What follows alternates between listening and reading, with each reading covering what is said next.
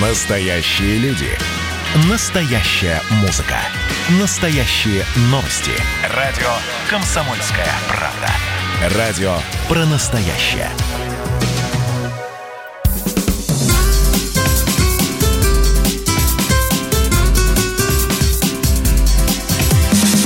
Программа с непримиримой позицией. Вечерний Мордан. Всем здравствуйте! В эфире радио «Комсомольская правда». Я Сергей Мордан. Я Мария Баченина. Добрый вечер. Если вам покажется, что я немного странно говорю, то это проблемы с челюстью. Это неудачный поход к стоматологу? Нет, он только предстоит. Угу. Ладно, а, это была краткая, да, личная информация, на этом мы порешим. Значит, прежде чем начнем, напоминаю, WhatsApp, Viber 8 967 200 ровно 9702. Трансляция в Ютубе, Ютуб канал Радио Комсомольская правда. Прежде чем начинать писать, ругаться в чате, сначала ставьте лайк. Да, а да, ты уже этого... и в виде, и в устном нам напомнил. Так, вот я делаю лайк, хорошо. Так, все, пошли. Ну, погнали. погнали. А главные новости сегодняшнего дня – а, День России предложено перенести с 12 июня на 1 июля. Соответствующее обращение направила Путину некая член общ... ОП это что? Это Общественная она палата? Ну, она председатель э, Всероссийского родительского комитета, в первую очередь, Понятно. ее все знают. Практически политолог. Ирина Волынец. Да. По ее словам, 12 июня у многих россиян ассоциируются именно с распадом СССР, у них плохие ассоциации. А вот 1 июля у них теперь будут хорошие ассоциации, потому что именно в этот день прошло угу. голосование по поправкам в Конституцию, а мы уже неделю как празднуем этот день. Ну, неделю. Прогиб засчитан, хочется сказать. Да? Серьезно. Ну, хорошо. Не, на самом деле, некое рациональное зерно в этом есть. Э, праздник, э, там, с моей точки зрения, совершенно дебильный. Да, совершенно дебильно. Это, в общем, э, день такого национального позора, когда несколько сотен взрослых, образованных, умных людей проголосовали за то, чтобы распустить собственную страну. Вот, пора бы в общем, определиться. Правда, я вместо 1 июля предложил бы, ну, как вариант, 9 мая. Зачем? У нас и так есть там праздник. День независимости. Ну, не люблю, когда праздники совпадают. Согласен. Надо как Согласен. пусть подряд идут, но Хорошо. не совпадают. Ладно, 7, 7 ноября. Тогда. А, номер два. Не нравится, не нравится. Не нравится, 9, не давайте 7 ноября. Хорошо. Хорошо. Итак, номер два. Минпромторг предлагает дополнительно поддержать пострадавших из-за пандемии э, бензоколонки. Я люблю это вот э, ламповым называть, да, словом. Заправки. Э, по мнению чиновников, было бы целесообразно вновь разрешить э, вот заправкам и вообще другим представителям сферы торговли э, торговать пивом, как минимум. Вообще лучше алкоголем даже в целом. Там еще раньше были даже предложения а, торговать в национальных парках, заповедниках, а, где только не торговать.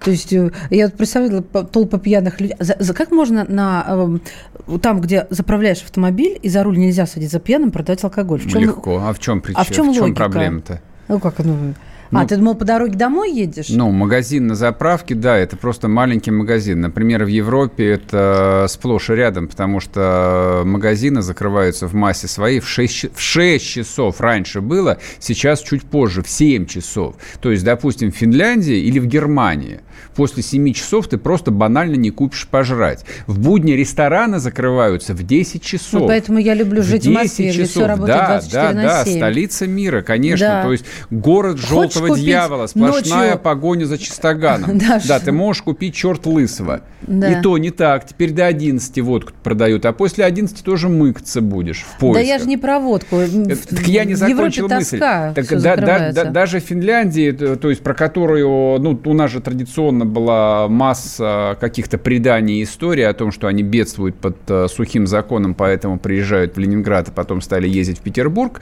А на самом деле не так.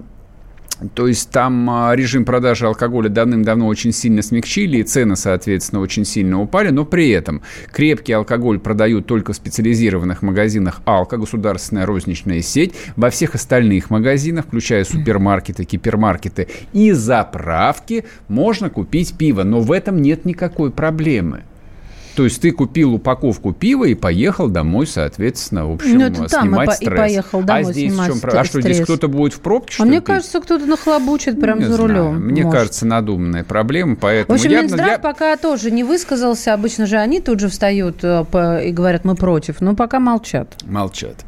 Так, ну и третья новость. Она вроде бы как относится к международной повестке, но на самом деле она части касается и нас. США официально выходят из Всемирной организации здравоохранения. Сегодня ночью Дональд Трамп направил официальное письмо в Конгресс.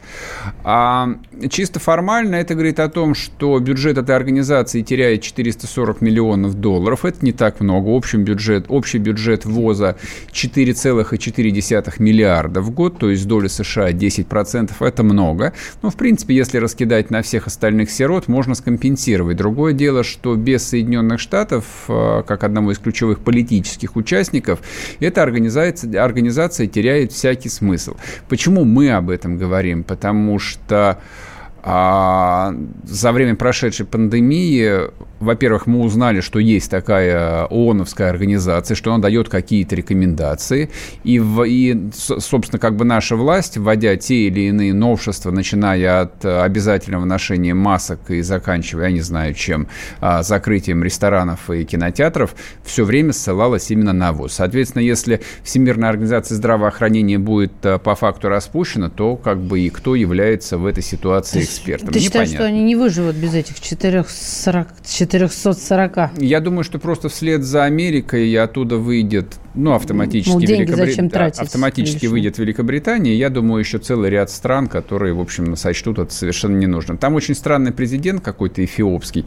А сегодня я наткнулся на видео в Телеграме с ним. Странный человек, странный.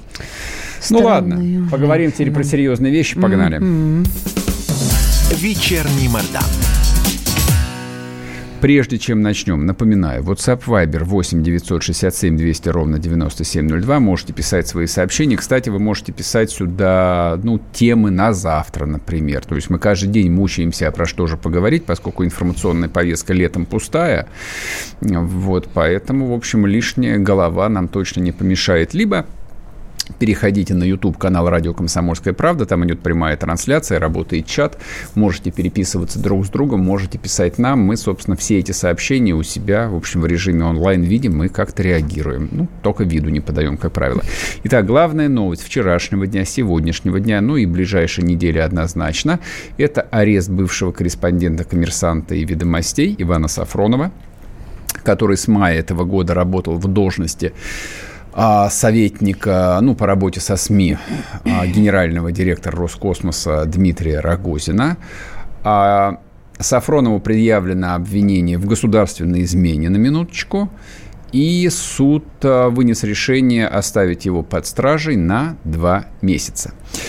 А, собственно, вчера про это все сказали. О чем теперь поговорим сегодня? Что стало известно вечером, ночью и в первой половине сегодняшнего дня. Стало известно несколько вещей, но я, я, я сразу предупрежу, а, мы, наверное, все эти дни, ну, ближайшую там неделю или полторы недели, наверное, там каждый день будем об этом говорить, но обсуждать мы будем те информационные объедки, которые нам с барского стола будут а, выбрасывать правоохранительные органы или органы следствия, следствие, соответственно, ведет ФСБ там специальный департамент. А, ну вот на сегодняшний день они сообщили, что Сафронов был завербован в 2000, по-моему, 11 году, не, в 2012 7... году.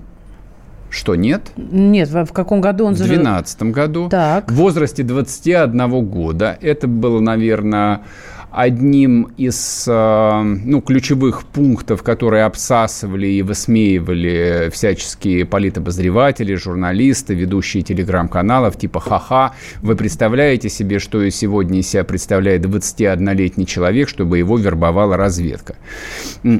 Я просто предлагаю вот эту тему построить э, ну, на такой вот виртуальной дискуссии, э, что говорили, как реагировали и какую версию предлагаем мы. Соответственно, ответ э, на то, име, представляет ли хоть какую-нибудь ценность 21-летний э, человек, выпускник университета и начинающий журналист, уверен, что да.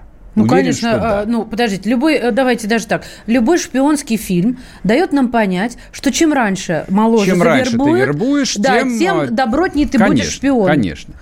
Вот, тем более, что он, а, там, Сафронов, он возник не на ровном месте, он а, потомственный журналист, у него отец был военным журналистом, и, собственно, он передал ему, ну, насколько я понимаю, массу своих контактов, связей, знакомств, потому что старший Иван Сафронов погиб при, при невыясненных обстоятельствах в 2007 году, а сын, в общем, как бы занимался и работал на той же самой поляне.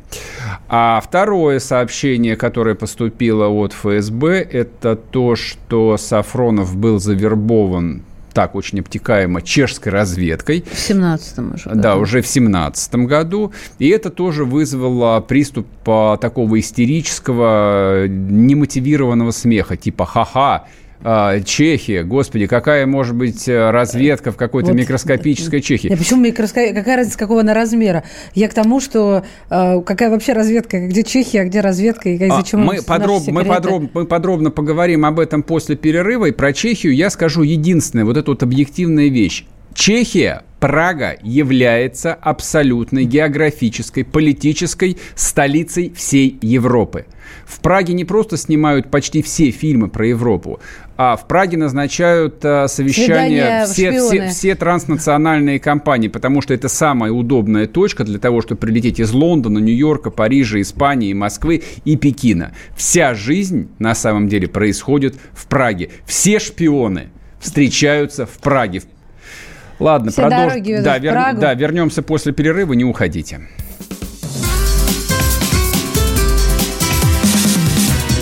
Программа с непримиримой позицией. Вечерний Мордан. Георгий Бофт.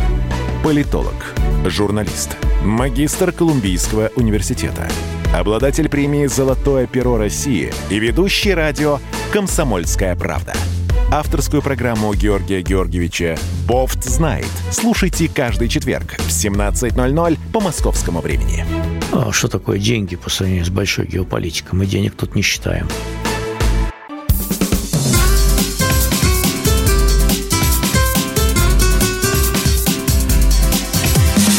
Программа с непримиримой позицией. Вечерний Мордан. И снова здравствуйте. В эфире радио «Комсомольская правда». Я Сергей Мордан. Я Мария Баченина. Мы вновь говорим о деле Сафронова. И адвокат все-таки у него появился. Иван Павлов его зовут. А, и уже дал комментарии нам, журналистам. Ну, ты не против, если мы один хотя бы комментарий озвучим? Зачем? Нет, хорошо, я тогда своими словами. А, в общем, единственный документ, который продемонстрировали адвокату, по его же словам, а, это единственное, что проливает свет, в чем обвиняется Иван Сафронов. По мнению следствия, он занимался сбытом информации спецслужбам, то, о чем мы сказали. И, в общем, а, так что следствие не получится вести... Это, э, в это время он занимался в 2017 году профессиональной деятельностью, так что следствию не получится ввести общество в заблуждение заблуждение и заявить, что его обвинение никак не связано с профессиональной деятельностью. То, что было, собственно, вчера, и то, что Дмитрий Песков э, сказал. Из-за чего и была вся такая путаница. Слушай, никакой путаницы нет. Пока что по состоянию было. на сегодняшний день, и вчера, и сегодня была вот чисто корпоративная истерия. А в этой общей журналистской истерии, то есть в ней отметились э, поначалу абсолютно все, кроме меня. Я, наверное, единственный, кто рискнул вчера в Телеграме написать о том, что ваше предположение, что журналист не может быть шпионом, выглядит, ну, по меньшей мере наивно, а вообще-то идиотски. Конечно, может. Может ли журналист представлять интерес, а, работающий в узкой теме для иностранных разведок? Конечно, может. Это вот един, единственный вывод, который можно было сделать вчера. Кстати, кто не читал, подпишитесь угу. на телеграм-канал Мардан. Сегодня появились э, ну, голоса там, условных э, лоялистов, э, вот, которые незамедлительно кинулись защищать ФСБ, хотя, в общем, эта организация точно не нуждается в том, чтобы кто бы то ни было ее защищал. Просто а, речь идет о том, что а, информации мало, ее и должно быть мало, ее не может быть много на данном этапе. Но вот это вот общее там дебильное бесконечное ржание по поводу того, ха-ха, его завербовали чехи, но вот это вот то, что меня там совершенно ну, потрясло. Ну, слушайте, Чехия это страна, чего? Она же страна НАТО, я сейчас ничего не... не, не Дело не в том, что это страна а, НАТО. Ну, Во-первых, во-первых, Чехия это страна НАТО. Во-вторых, а, ЧССР, то есть в те времена, mm-hmm. когда она была членом Варшавского договора, она и в то время была не бесполезным придатком как ГДР поставлял прекрасных солдат, которые готовы были стрелять во все, что движется, и продемонстрировали это в 1968 году в той же самой Праге. Чешская разведка, работая на весь Варшавский договор и прежде всего на Москву, свою работу, в общем, делала аккуратно. Я просто напомню а, там, ну, одного очень известного человека, то есть про него написано там масса книг, это м- Карл Кёхер, такой знаменитый нелегал. Причем есть не... Кёрхер, а есть Карл А есть Кёхер, да. Он да. работал на чехословацкую разведку. Слушай, а... так все серьезно? Зря мы пыхтим да и нет, ухмыляемся не, в усы. Не, не, не просто все очень серьезно. Его, причем а, там вот в это СГБ взяли по большому блату. То есть, ну, он совершенно им не подходил. Mm. А, но потом он успешно работал в США, защитил диссертацию под руководством Збигнева Бзижинского, на минуточку. То есть, количество а, секретов, которые он сливал ну, в Прагу и в Москву, там, ну, никто не знает, сколько их, но их было очень много. И если бы его не сдал предатель Калугин, знаменитый, угу. вот, он до сих пор бы там сидел бы кротом, и морзянкой, и, и морзянкой. Слушай, а как они сейчас передают, интересно? Не понять они в, специ... в, специ... в, специальном ка... в специальном камне. Вот, причем мало того, что Кёхер, а, ну, ему как бы пришлось а, свернуть работу, так даже его жена в, 90... в 95-м году после развала, после бархатной революции в Праге ага. умудрилась устроиться переводчиком, на минуточку, в британское посольство вот в Праге. Это, вот это про, про, промах британского посольства. И, и, и только большой. после того, как начался там большой скандал, ее оттуда уволили. Вот что такое Чехословакия. У чехов все нас, нормально. Ты нас убедил, Сергей Александрович. Интересно, какую разведку работает Мардан? Ведь явно завербован, спрашивает тебя десятый. А, я отвечу. А, поскольку я заканчивал а, Московский государственный государственный университет имени Ломоносова, международное отделение, я с первого года, с первого курса знал, что примерно на четвертом курсе ко мне подойдет специальный человек, или позвонят и скажут, Сергей Александрович, приходите, пожалуйста, на, на Лубянку, да, на разговор. Не-не, приглашали на Лубянку, то есть практически всех выпускников моего отделения, ну, всех, у кого там, ну, хватало хромосом, а туда других просто не брали, там практически автоматом. После выпуска, после пятого курса под пиджаком находились васильковые погоны. Я это знал, я к этому готовился и рассматривал, а и рассматривал ты, ты, ты это как обязательно. Был? Конечно, согласен. Конечно, согласен. Ну, ты на меня не повышай голос. Сейчас ты ну, я имею право тебе предъявить. Конечно, что, значит, всякий советский плохо. журналист должен был быть коммунистом и разведчиком и приносить пользу Родине. Что, что тут странного-то? Пользу это, Родине недостаточно Это приносить. сейчас какое-то странное начинается жевание соплей. Руки прочь! Чекисты! Да, кровавые упыри! 37 год. У меня нет вопросов по 37 году. В 37 году перестреляли тех, кто мучил, расстреливал русских людей, ну, начиная, начиная, начиная с 26-го и по 33-й. Можно вот кого, вот кого перебили в 37-м. Что Остапа понесло, но ты сейчас тебя занесло. Ничего Конечно, не занесло. Не, не только. Не их, надо, да. Не когда... надо. Вот, про... Ой, я типа, подожди, не будем, не будем трогать 37 год. Внуки Арбата, внуки Арбата, да, да, начинают нам продавать э, историю про детей Арбата. Не надо, уже купили один раз в 88-89 году. Все свободны. Вот, поэтому как бы на 30-м году перестройки продолжать втирать какую-то дичь, значит, про кровавых чекистов. Блин, ребят, 30 лет как Советского Союза нет. Чего вы поете там одну и ту же дурную песню? То есть при всем при том, даже в конце 90-х, даже в начале нулевых, чекисты свою работу делали. И шпионов не всех, пусть некоторых, но исправно ловили. Просто чтобы вот эту тему, ну, вывести хоть к какому-то внятному финалу, просто всем слегка успокоиться и включить голову, я напомню вам вот такую фамилию. Игорь Сутягин кто-нибудь помнит, я напомню. Что-то знакомое. Да, да, военный журналист, исследователь, ученый, которого, по-моему, арестовали... ФСБ его арестовал, ну, видимо, в конце 90-х или начале нулевых. В 2005 году его осудили, дали ему 15 лет – mm. за шпионаж и измену Родины, тут вся либеральная общественность много лет исходила на говно. Ну, буквально, буквально исходила на говно. Было, были подписаны десятки писем. Свободу Игорю Сутягину. Он не виноватый. Он не разведчик, он журналист. Причем подписывали уважаемые люди, лауреаты Нобелевской премии, писатели, журналисты, театральные там режиссеры. Все как сейчас. Все как сейчас. Не виноватый. Его Amnesty International официально назвала узником совести. То есть просто на секунду представь, 2005 год. В 2005 году всем в нашей стране плевать было на шпионов.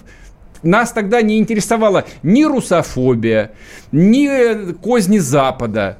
Мы с Западом вполне себе благотворно дружили, потому mm-hmm. что нефть стоила 150 долларов за баррель. Всех кто, всех, кто мог, все занимались исключительно зарабатыванием бабла. И вот этого Сутягина арестовали. Что произошло чуть позже? А чуть позже, после того, как разоблачили большую группу наших нелегалов, американцы выкатили список на обмен. Как ты думаешь, кто там был? Там был Скрипаль, там был Сутягин – это вот к вопросу того, что сейчас можно хоть 150 тысяч раз говорить про то, что журналист не может быть шпионом. Может. Может. В жизни вообще может быть столько всего удивительного. Скажи, тебя в чекисты взяли? Нет, перестройка началась. Я поэтому Ельцина Ах. и ненавижу, на самом деле. Он же мне всю судьбу поломал. Да. Я бы сейчас уже генералом был бы. Ходили по струнке бы здесь и кричали бы «Слава России!». Ну, вот тебе кричат «Слава Мардану», смотри. Ладно, дорогие мои, в общем, на этом а, по товарищу Сафронову пока прекратим. Желаем ему всякого добра. Посмотрим, что будет дальше. Вернемся после перерыва. Не уходите. Программа с непримиримой позицией. Вечерний Мордан. Как дела, Россия? Ватсап-страна! Это то, что обсуждается и то, что волнует. Это ваши сообщения в прямом эфире, в том числе и голосовые. Каждый будний день с 11 до 15 часов с Михаилом Антоновым. Эфир открыт для всех. Включайтесь. Радио «Комсомольская правда». Радио про настоящее.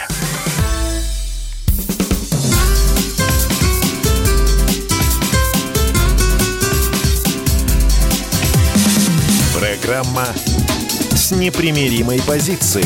Вечерний Мордан. И снова здравствуйте. В эфире радио «Комсомольская правда». Я Сергей Мордан. Я Мария Баченина. Здравствуйте. А, значит, напоминаю, WhatsApp Viber 8 967 200 ровно 9702.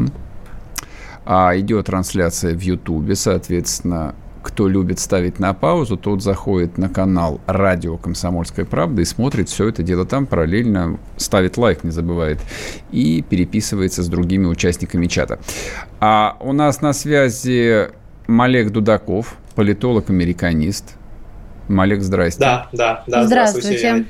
Надеюсь, меня хорошо слышно и видно. И видно, все да, прекрасно. Видно да, слышно. отлично. Заходите, друзья, это я к слушателям обращаюсь на YouTube, э, YouTube-канал «Комсомольская правда». Вы с нами откуда говорите? Из Америки? А, нет, нет, на текущий момент в Москве нахожусь. На всякий случай, знаете, какая? Да. А то если бы из Америки, мы бы сейчас, наверное, и прервали бы трансляцию на всякий случай, а то потом скажут, что мы вам тут О. в прямом эфире секретные данные передаем какие-нибудь. Слушайте, давайте начнем с этого нашумевшего дела Ивана Сафронова, а поскольку прозвучало чешская разведка, но конечным бенефициаром информации, которую, ну, по утверждению следователей передавал Сафронов, является разведка американская. Скажите, пожалуйста, а вот а, в американской прессе, в американских медиа подобные скандалы возникают или нет, когда журналистов обвиняют в шпионаже? Ну, здесь, наверное, стоит э, разделить некоторые вещи, да, насколько я мне известно, Ивана Сафронова обвиняют все-таки не в шпионаже, а в госизмене, да, это немножко другая статья, и, э, конечно, в Америке очень сложно представить себе не только журналиста, даже кого угодно, чтобы его могли обвинить именно в госизмене.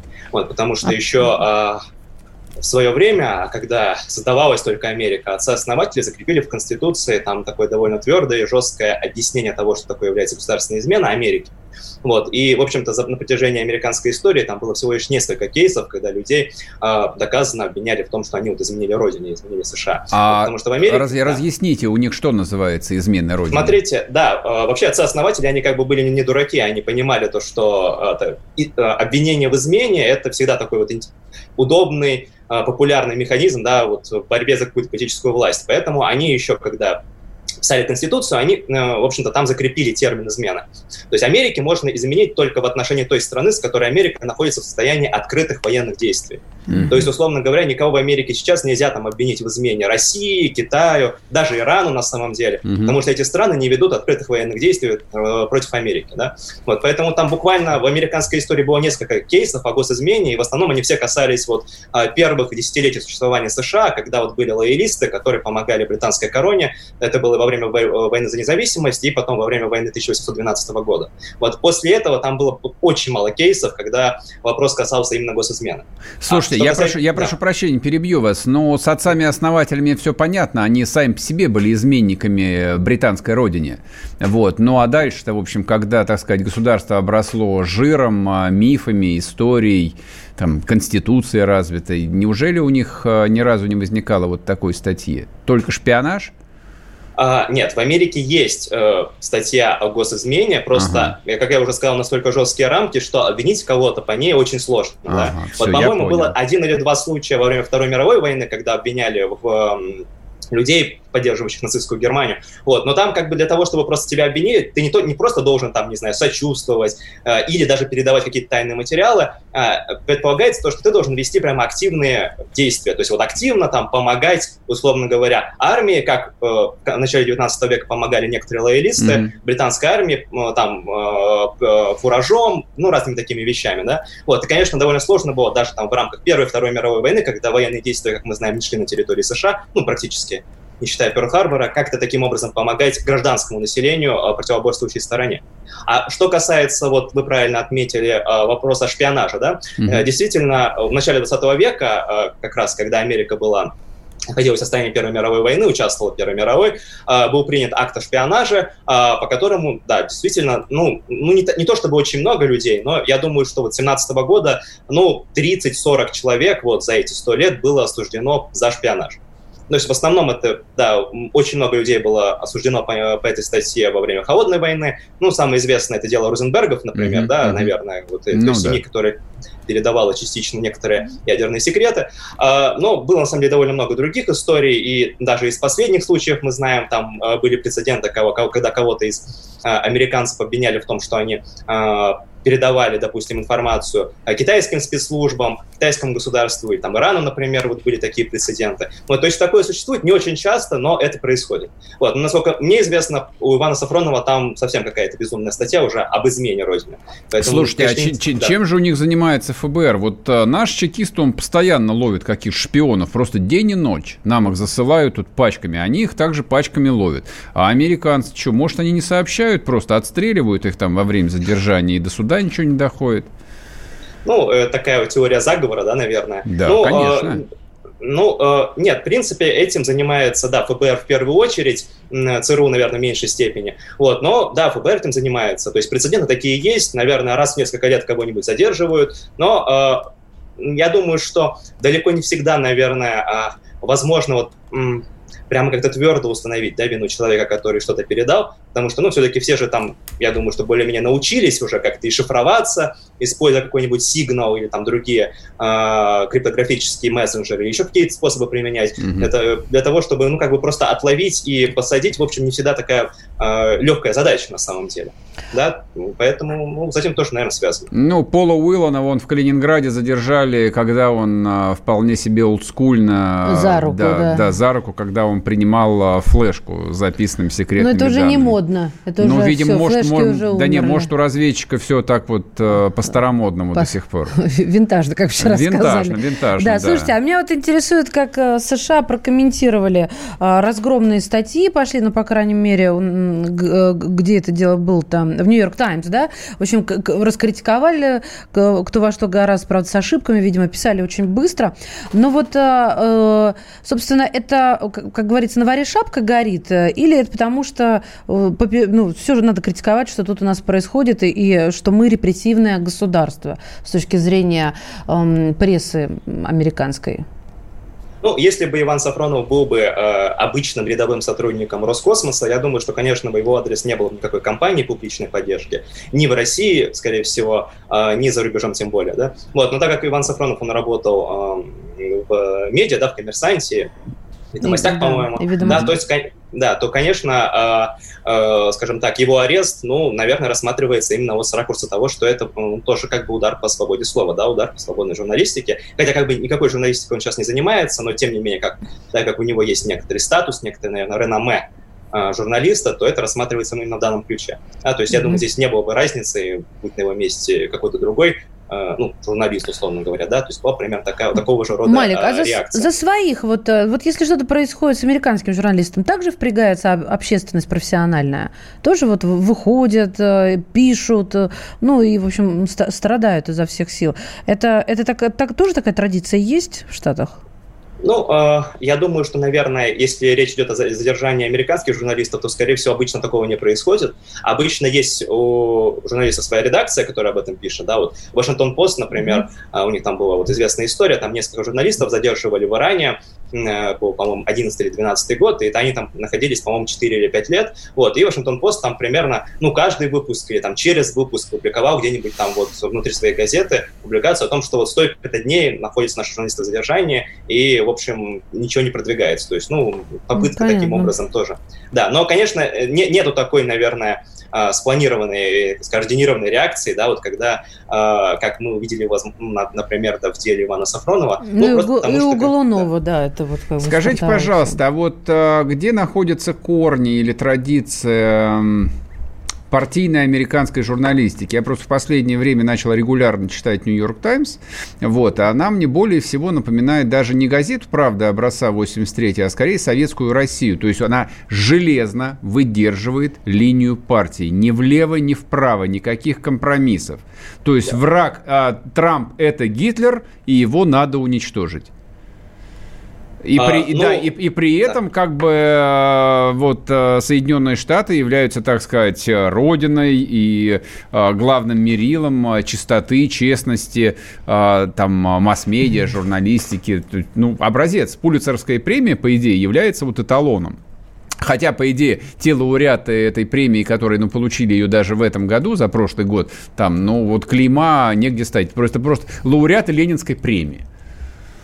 Ну, в принципе, как бы американская журналистика, она никогда не была объективной, да, и а, в целом, наверное, журналистику объективной как-то представить довольно сложно, да. А, наверное, одна из проблем вот мейнстримовой журналистики в США, мейнстримовой прессы в том, что она а, пытается показать, да, вот то, что она, ну, очень независимая, очень объективная, но при этом, ну, вот как вы правильно сказали, гонит некоторую такую довольно очень либеральную узкопартийную пропаганду. Это, наверное, стало очевидно вот последние лет 10-15, хотя на самом деле это имелось всегда. Вот Вашингтон-Пост, например, uh-huh. в эпоху Рейгана шутливо называли это «Правда на Потамаке», потому что uh-huh. было очень левое издание. В 80-х годах тоже вот у него была постоянно такая вот повестка, то, что Рейган фашист, э, очень плохой человек, и нужно его как можно быстрее выставить из Белого дома. Да? А потом, после развала Советского Союза, Вашингтон-Пост он поправил, там инвесторы сменились, и сейчас он является, наверное, некоторым более таким правым подобием. Нью-Йорк Таймс. Вот, Нью-Йорк Таймс является, ну, наверное, такой вот, да, главной демократической э, элементом демократической прессы. Американское, вот, здесь... американское эхо Москвы на бумаге, в общем.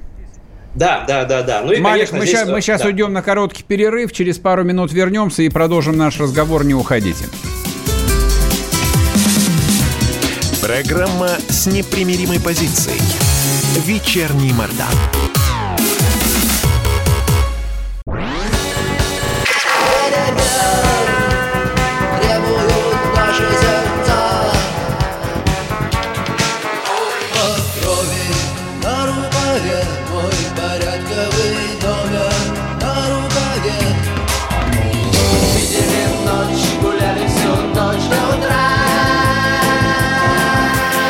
«Комсомольская правда».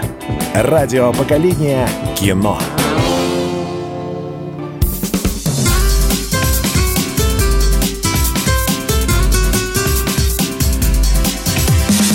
Программа с непримиримой позицией. Вечерний Мордан. И снова здравствуйте. В эфире радио «Комсомольская правда». Я Сергей Мордан. Я Мария Баченина. Здравствуйте. Напоминаю, WhatsApp Viber 8 967 200 ровно 9702. Можете писать ваши вопросы, комментарии. А можете заходить на YouTube, YouTube канал радио «Комсомольская правда». Там идет прямая трансляция и работает чат. Ровно то же самое. Пишите, самовыражупывайтесь ровно, ну, как хотите. А, у нас на связи Олег Дудаков, а, политолог-американист. А, не-не, мы не про Америку сейчас говорим. Мы говорим про Америку страшно похожую на Россию. Поговорили соответственно, про партийную американскую печать. Выяснили, что, в общем, «Нью-Йорк Таймс» — это газета «Правда», а «Вашингтон-Пост» — это газета «Советская Россия». И та, и другая, это обра... и та, и другая образца 1983 и говоришь, года. что погонов у тебя нету. Малик, знаете, что я у вас еще хотел спросить? А, то есть, ну вот, не, я люблю Америку просто. Вот я постоянно нахожу там массу аналогий э, с Россией. А вот а, то безумие, которое у них творится с уничтожением памятников, это даже не Россия образца 91 года, это Россия образца 1918-19 года, которая решила окончательно разобраться со своим проклятым прошлым, чтобы построить прекрасное светлое будущее. Это э, следствие чего? А, незнание истории, плохого среднего образования, либо помешательство в связи с жарой, либо это коронавирус так влияет на людей. Ну, в чем... Они же такие рациональные люди, казалось бы.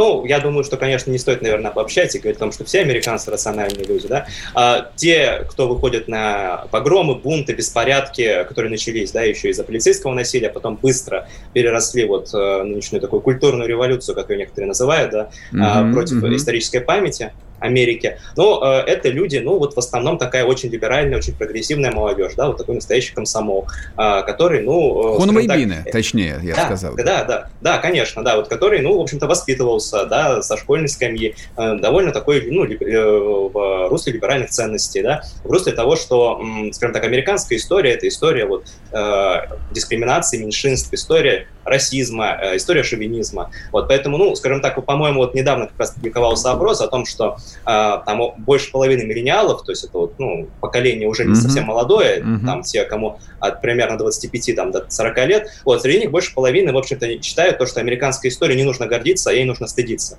Вот, конечно, когда у тебя такое большое количество людей готовы стыдиться своей истории, ну, как бы в какой-то момент дойдет, в общем-то, дело до а, того, чтобы... Я вас, я, вас, я вас хочу перебить сразу. То есть я понимаю, почему э, там два поколения немцев стыдились, потому что им этот стыд ну, просто дерев, деревянным молотком да. вколачивали в головы, в том, что они виноваты абсолютно во всем и должны каяться, платить, платить и каяться. Американцам-то пере, перед кем каяться? Вот этим, кто им вбивал вот этим белым миллениалам с а, глубокого-глубокого перед... американского да. юга. Ну, каяться, собственно говоря, перед, а, в первую очередь, наверное, потомками меньшинств, да, вот кого, как им говорят на уроках истории, в общем-то, их предки угнетали. А, вот буквально же недавно New York Times, вот мы о ней да, начали говорить, а, публиковал свой большой проект, запустил проект, да, переосмысления тоже еще одного такого а, ревизии американской истории, который называется 1619, может быть, вы слышали. Вот смысл его состоит в том, что когда историки New York Times, такие очень либеральные, они призывают читать американскую историю не с года основания страны, там, начала войны за независимость, то есть 76 год, а с 1619 года, когда был привезен первый раб из Африки на территорию США. Вот, и, в общем-то, там основной такой ЦИМИ, что называется, основная суть этого проекта, вот показать то, что американская история это была история расизма, то есть он строился на... А, Америка в целом как страна строилась именно на, либо на э, колонизации истреблении э, коренных народов в США, либо на вот эксплуатации э, э, тех, кто вот привозился насильно э, с территории Африки. Вот, поэтому, ну, условно говоря, когда вот такой э, такой, такая концепция истории становится ну, всеобъемлющей среди, вот, наверное, либеральных историков, там, либеральных экспертов, начинает преподаваться в школах, университетах и так далее, вот, то появляется ну, несколько поколений людей, а которые можно... в этом полностью верят. А можно уточнить, а, а где они раньше были? Почему вот, вот неужели все из-за Флойда вот сейчас повылезало? Ну, было это сплошь и а. рядом, а, все эти ну, несчастные случаи происходили. Ну, нет, ну, конечно, а, там, условно говоря, какая-то война вокруг памятников, это же не, ну, не первый год происходит. Вот можно вспомнить 17-й год, когда вот это был погром э, Шарлотсвилле, где вот ультраправые и как раз ультралевые антифашисты слеснулись как раз вокруг памятника э, генерала конфедерации, по-моему, Роберт Ули как раз там mm-hmm, был. Mm-hmm. То есть это, ну, не первый год происходит. Просто сейчас, конечно, ну, э, там, да, из-за э, кризиса экономического, из-за коронавируса, э, скажем а, так, в обществе накопился... Психанули там, люди, это называется, психанули, да, уже, да, уже конечно, не могли, надо да. было куда-то выплеснуть все. Скажите, пожалуйста, а вот эта вот ревизия истории и повсеместный отказ э, от э, наследия конфедерации, от флага, от памятника конфедератов, это вообще э, обратимый процесс или, в общем, они закончат то, что начали? Ну, я думаю, что, конечно, в данном случае многие такие ультралевые активисты немножко переигрались, потому что одно дело, да, там памятники конфедерации, ну, я думаю, что, наверное, там, если провести, провести опросы, больше половины американцев согласятся с тем, что их, наверное, стоило бы куда-то там перенести с площадей в музей и так далее. Uh-huh. Вот, но когда они начинают сносить памятники там Вашингтону, Джефферсону, то есть сам основателям США, даже Линкольну там вот в Бостоне пытались снести памятник, а, и в Вашингтоне, кстати говоря, да, то здесь уже даже многие вот демократы, как такие своего рода старые большевики, начинают говорить о том, что, ну, как бы, давайте здесь не будем уже. Ну, с, Лин... основатели... с Линкольном да. и Вашингтоном я понимаю, тут, в общем, как бы можно снести до основания, а дальше придется покаяться, сесть на транс... там, трансатлантические лайнеры и уехать, соответственно, обратно в страны своего происхождения и оставить Америку индейцам. У меня вот какой вопрос-то еще был. А, то есть наследие конфедерации, флаг конфедерации, ну, это ж а, часть американской масс-культуры. То есть, не знаю, половина видеоклипов а, с кантри-музыкой, то есть там, bon там, там гарантированно будет флаг конфедерации. Что, придется переснимать, что ли? Им же придется цензурировать, в том числе и весь свой Ну, мы сигареты закрасили, так и они закрасить смогут. Я шучу, конечно, но тем не менее, вот а, правда, это же перелопатить не только историю, так еще и огромный пласт всего. Ну, я думаю, что как бы вот вокруг флага конфедерации уже довольно давно сформировался некоторый консенсус, то, что, ну, его нужно поменьше, наверное, отображать вот в публичном пространстве. Не побольше, если тебе он нравится, да, то вот как бы ну, там себя на частной территории, там у себя в доме можешь вывешивать, но как бы в публичном пространстве лучше э, его уже не ставить. Да, то есть 10-15, наверное, там 20 mm-hmm. лет назад, да, все это было нормально, это рассматривали как, ну, вот часть противоречивого, да, довольно трагичного, трагичного американ, э, американского прошлого. Вот сейчас, конечно, ну, как бы идет переосмысление этого. А... То есть здесь в принципе, да, ничего нового не произошло М- тоже. Можно я спрошу? знаете, э, я вот смотрю на все это со стороны, и мне до сих пор не верится, что такое вообще возможно. Высказывать свое отношение к этому не буду, мне просто интересно, а может это все назад откатиться и стать как было, или уже так не будет никогда? Ну, а, я просто, ну, э, я думаю то, что э, это вот нужно стоит рассматривать, то, что сейчас происходит, да, это, ну, вот а, некоторую такую, да, очень жесткую реакцию со стороны вот определенной части общества, да. Понятное дело, что в какой-то момент она выдохнется и начнется обратная реакция, да. А, там Трамп уже вот говорит о том, что он создаст свой исторический парк э, американского прошлого, в котором будут ставить памятники всем тем, кого сейчас, например, там сносят на улицах американских городов. То есть понятно, что будет обратная реакция в том числе, Ясно. да. да нас мы уходим все, на перерыв. Да. Спасибо. Спасибо вам большое. Спасибо. Программа с непримиримой позицией. Вечерний Мордан. Как дела, Россия? Ватсап-страна! Это то, что обсуждается и то, что волнует. Это ваши сообщения в прямом эфире, в том числе и голосовые. Каждый будний день с 11 до 15 часов с Михаилом Антоновым. Эфир открыт для всех. Включайтесь. Радио «Комсомольская правда». Радио про настоящее.